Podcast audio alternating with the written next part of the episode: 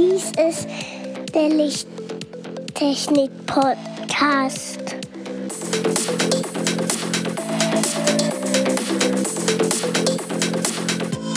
Das beste Licht für deinen Bedarf.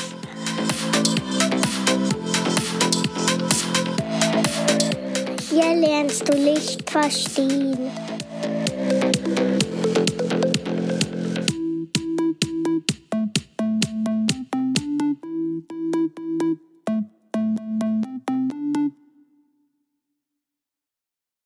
Willkommen zum Lichttechnik-Podcast Folge 34.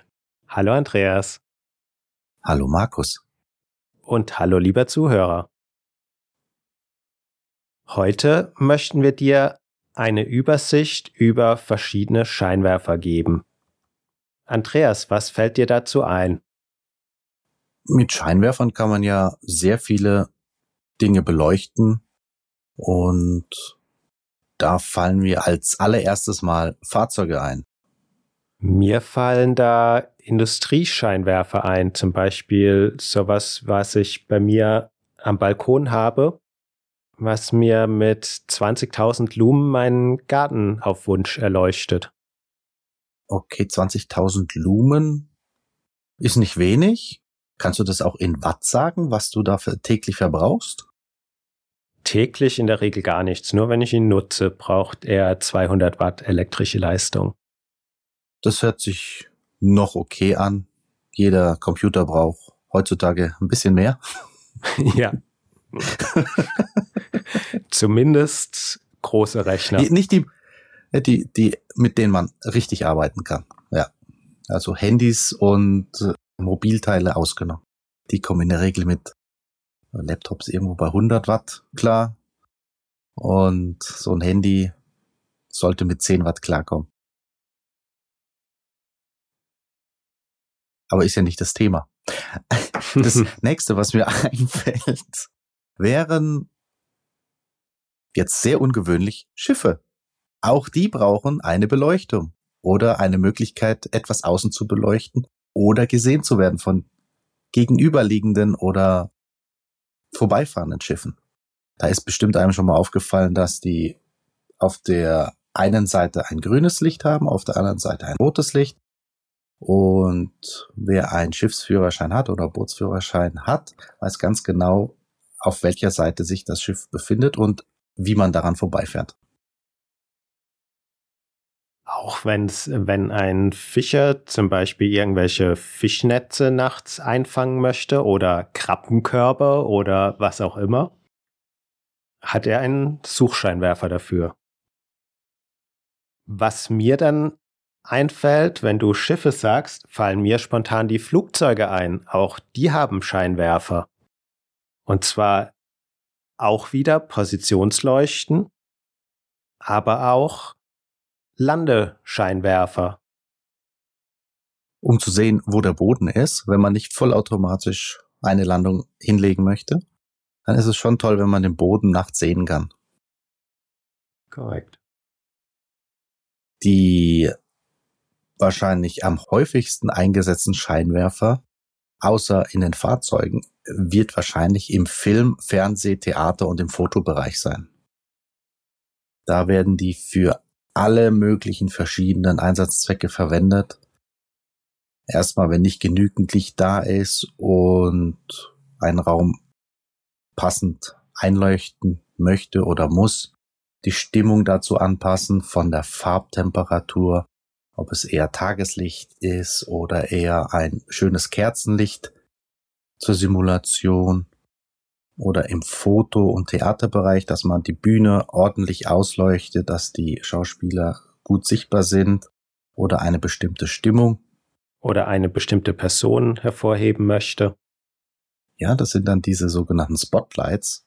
Wenn dann mal einer da vorne steht und sagt, hey, ich bin wichtig, und dann wird er in einem schönen, hell erleuchteten Kreis dargestellt. Und in der Fotografie ist es auch sehr wichtig, dass man mit ausreichend Licht fotografieren kann, damit die Qualität der Fotos auch so gegeben ist, wie man sie möchte. Genau, und da gibt es Blitzlichter, Dauerlichter, Ringlichter, Softlichter, alles Mögliche, was man sich so vorstellen kann. Genau, weil du gerade Softlichter gesagt hast, wie halt die Person dargestellt werden möchte. Für Porträtaufnahmen dann ein sehr weiches Licht, dass die Kanten, die Schatten, der Schattenwurf sehr weich ist. Oder wenn man direkt mit dem Lichtstrahl draufleuchtet, hartes Licht für starke Konturen und ja, da kann man sehr starke Ausprägungen der Gesichtszüge oder auch vom Porträt, was man haben möchte, dann so darstellen, wie es der Fotograf möchte. Oder nicht nur Fotografie, auch im Filmbusiness oder auf der Bühne. Dann gibt es noch Gebäudelichter. Wenn man sich überlegt, wenn man nachts irgendwo entlangläuft, gibt es natürlich die beleuchteten Schaufenster und so weiter. Aber wenn man jetzt etwas ländlicher denkt, gibt es zum Beispiel auch Burgen, die beleuchtet sind oder es gibt Kirchen, die beleuchtet sind. Zum Teil haben die einfach nur einen Spot, der auf das Gebäude leuchtet. Zum Teil ist ein sogenannter Wallwasher installiert, der sehr flach an der Wand entlang leuchtet und diese breiträumig ausleuchtet. Wenn man zum Beispiel eine Werbetafel anleuchtet, wird die auch sehr flach und breit angeleuchtet. Da fällt mir gerade ein, in deiner Gegend, wo du zu Hause bist, gibt es ja, glaube ich, äh, Neckar in Flammen oder wie heißt es ähnlich, rein in Flammen, und so ähnliche Veranstaltungen, wo wirklich Burgen, Schiffe, alles mit Scheinwerfern nachts richtig beleuchtet wird. Und das ist dann schon richtig schön anzuschauen, wenn da so eine Feier ist. Und ideal für Fotografen. Oder auch das Ballonglühen, was dann teilweise auch zu den Zeiten ist. Das habe ich noch nicht gehört, kenne ich auch nicht. Kennst du nicht? Das sind Heißluftballons, die werden dann entsprechend am Boden fixiert, so weit aufgeheizt, dass der Ballon selbst oben ist, aber nicht abhebt. Und dann werden immer so zeitversetzt, zum Teil zur Musik, zum Teil einfach nur so nach Muster verschiedene Ballons gezündet und damit leuchtet natürlich der ganze Ballon. Das nennt sich Ballonglühen, gibt es auch in zum Beispiel Heidelberg. Okay, neu für mich. Habe ich noch nicht so gesehen. Es ist aber auch spektakulär, wenn die Ballons bei schönem Wetter auch mal in Massen über einem schweben und ja, einfach mal durch die Gegend ja wandern, fahren. ja, was haben wir denn Ansonsten, was können wir noch beleuchten? Wenn wir schon draußen sind, die Straßen sind ganz häufig beleuchtet in Städten, in Dörfern. In Belgien sind sogar die Autobahnen beleuchtet. Belgien, Holland. Da gibt es zum einen die normalen Straßenleuchten, die einfach nur die Straße ausleuchten. Dann gibt es die Straßenleuchten, die Fuß- und Fahrradwege ausleuchten. Dann gibt es Straßenleuchten mit Bewegungsmelder, die angehen, wenn man irgendwo entlangläuft. Was fällt dir dazu ein? Dass man in Tunneln auch sehr viel Beleuchtung hat. Genau. Und man möchte ja auch nicht gegen eine Mauer fahren, wenn mal das eigene Licht ausfällt. Also es sind auch viele Tunnel gut ausgeleuchtet, auch für die Fußgänger, wenn es dann welche geben sollte. Es gibt Gegenden oder Unterführungen, Brücken, wo man alles auch noch mit ausleuchten kann. Auch wenn man bei Brücken ist, äh, ist die Brücke selbst mehr beleuchtet als die Straße. Weil es ist meistens ein Wahrzeichen ist oder sowas in die Richtung. Ja, und in Tunneln gibt es dann nicht nur die Leuchten, die hell machen, sondern auch noch Signalleuchten, die den Weg zum Ausgang zeigen, eine Notbeleuchtung, die in einem Brandfall noch erkannt werden soll, bei Rauchentwicklung. Dann gibt es die Richtungslichter, dass man weiß, dass man in die richtige Richtung fährt. Ja, das hoffe ich immer, dass die richtig interpretiert werden. Ja. Bes besonders bei Einbahnstraßen und so weiter kann mhm. es mal passieren, dass jemand falsch abbiegt. Und ganz sehr wichtig auch an Flughäfen, die Landespur ist auch sehr stark mit Landescheinwerfern und Positionslichtern ausgestrahlt, dass das Flugzeug auch den richtigen Winkel auf die Landebahn bekommen kann. Genau, und die höchsten Objekte vor den Flugfeldern oder hinter den Flugfeldern sind entsprechend auch beleuchtet. Wenn sie mal zwei Meter zu weit fahren, dass wenigstens noch Licht da ist. Auch, dass sie die Höhe einschätzen können, wenn sie irgendeinen Systemausfall haben. Dann passend zu dem Ballonglühen gibt es Eventlichter. Andreas, welche fallen dir dazu spontan ein? wenn einem schon mal es aufgefallen ist, man guckt in den Nachthimmel und man sieht einen Lichtstrahl in den Himmel reichen. Heute mit Lasern, früher sehr oft einfach mit sehr starken fokussierten Licht in den Himmel und die bewegen dann einfach so einen Radius ab um zu zeigen, hey, hier ist was und dass man von weitem erkennen kann, okay, in die Richtung muss ich gehen, da wird vielleicht eine Disco oder eine Veranstaltung sein. Und es sind dann die, ja, die Lichtdome oder diese Himmelsstrahler, um Events anzukündigen, beziehungsweise auch als Richtungsmöglichkeit zu verwenden. Oder die eine Fledermaus an den Himmel projizieren. Ach, das war ja bei Batman. Ja, diese Möglichkeit gibt's auch, aber da brauchst du auch die passende Wolke, ansonsten verschwindet sie irgendwo. Und ich habe noch keinen Scheinwerfer gesehen, der wirklich den Mond als Reflexionsfläche verwendet hat. Eine neue Herausforderung, Andreas. Der Mond als Werbeträger, den kann man bestimmt teuer vermarkten, vermieten. Funktioniert aber nur, wenn die Sonne mal nicht scheint. Und man muss auf der richtigen Seite der Erde in dem Moment sein, wenn die Mondfinsternis gerade ja passiert. aber ja, diese Energie muss man nicht unbedingt verwenden für so unnötiges Werbezeug.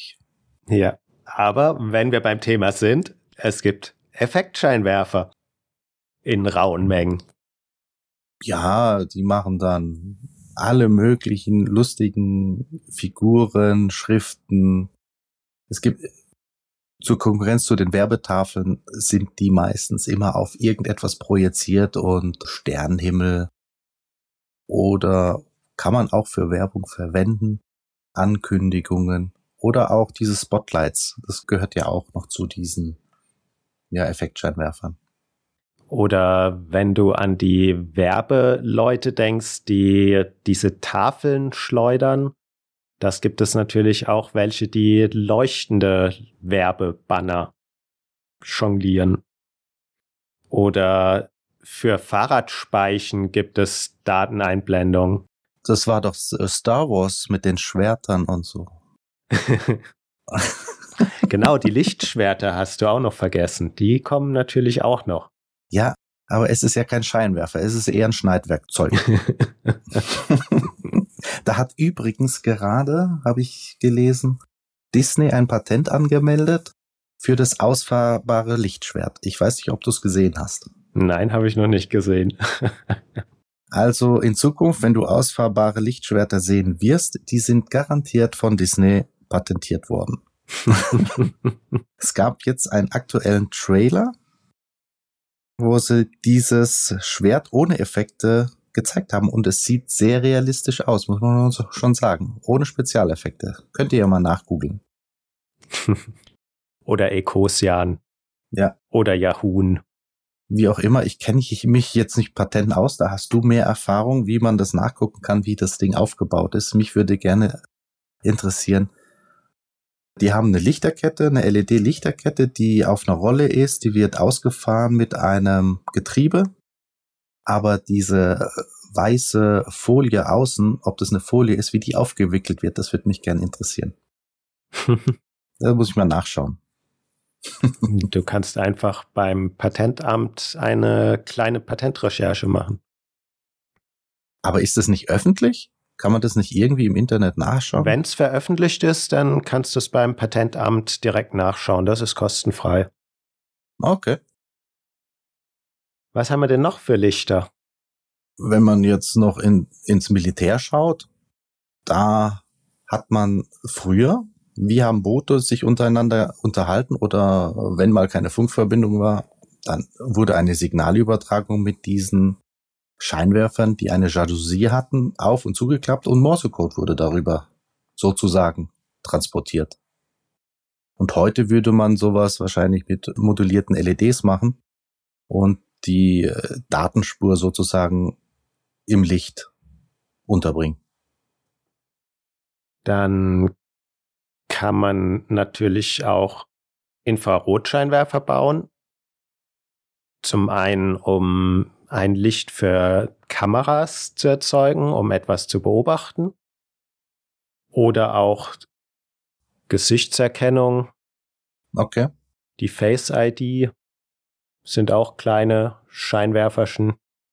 da wird dein Gesicht mit Laserpunkten ab, Infrarotlaserpunkten abgetastet. Oder sind es Linienlaser? Ich bin mir jetzt gar nicht sicher. Die Apple-Technik habe ich mir nicht so angeschaut. Ja, manche funktionieren nur mit Kameras und andere gehen nach mehreren Punkten. Okay. Also wenn man die Nachtsichtgeräte sich dann auch anschaut, die sind ja empfindlich im Infrarotbereich.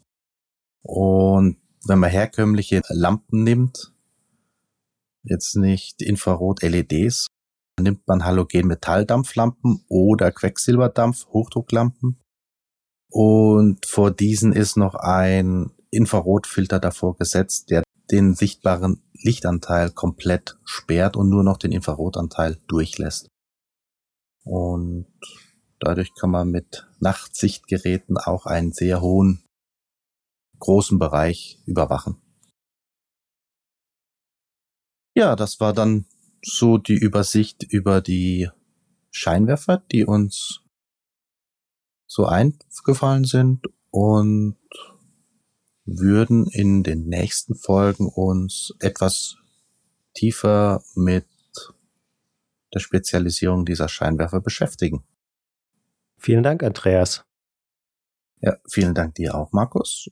Und wenn dir unser Podcast gefallen hat, hinterlasse uns doch eine Nachricht auf LinkedIn oder Xing oder hinterlasse eine Nachricht als E-Mail unter lichttechnik-podcast.gmx.de oder als Kommentar auf unserer Homepage. Bewerte uns gerne auf iTunes oder einem anderen Portal und empfehle unseren Podcast natürlich gerne an andere Interessierte weiter. Tschüss. Tschüss. Tschüss.